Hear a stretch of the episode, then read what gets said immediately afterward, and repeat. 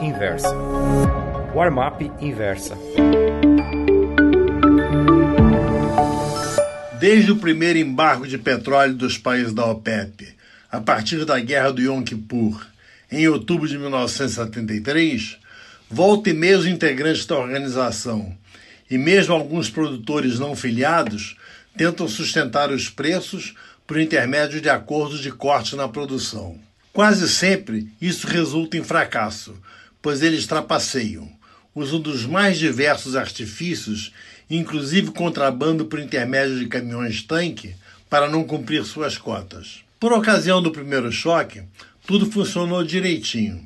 Para os produtores, é claro. Liderados pelo ministro do Petróleo da Arábia Saudita, Sheikh Ahmed Zaki Yamani, os integrantes da OPEP não só diminuíram sua produção, como passaram a fazer cortes mensais progressivos. Como não podia deixar de ser, o preço do barril subiu de maneira descomunal, saindo de 3 dólares para 17 dólares e 40 centavos.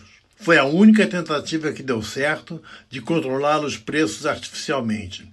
Nas outras vezes em que tentaram, deram com os burros na água. No momento, está havendo nova tentativa de cortar a produção. Só que as coisas não estão saindo como planejado nas reuniões. Apenas 10 dos 21 países que assinaram o último acordo de cortes estão honrando o texto que subscreveram. Embora dentro da OPEP a adesão seja de 86%, só 25% dos independentes estão cumprindo com a palavra.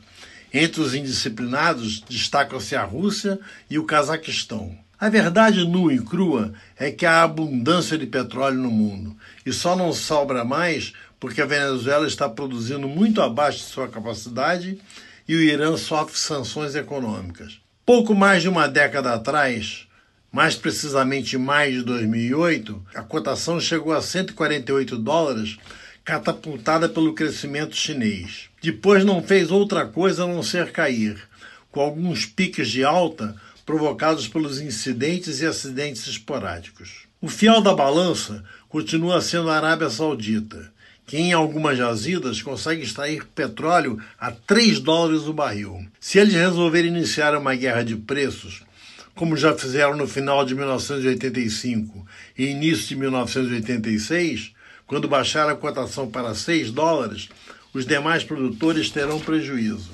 Só como exemplo da maneira de agir dos sauditas, nessa época o príncipe Sultan, por ordem do rei Fad, adquiriu da Boeing 10 novos 747 Jumbos para a Saudi Airlines, que não precisava dos aviões, pelo preço total de um bilhão de dólares. O pagamento foi feito em petróleo, que inundou o mercado, que já estava saturado. Quanto aos Boeing 747, estes foram vendidos para outras empresas aéreas. O episódio está narrado nas páginas 180 e 181 de meu livro O Terceiro Templo, publicado pela editora Objetiva em 2015. Gostou dessa newsletter? Então me escreva contando sua opinião no warmap.inversapub.com. Um abraço, Ivan Santana.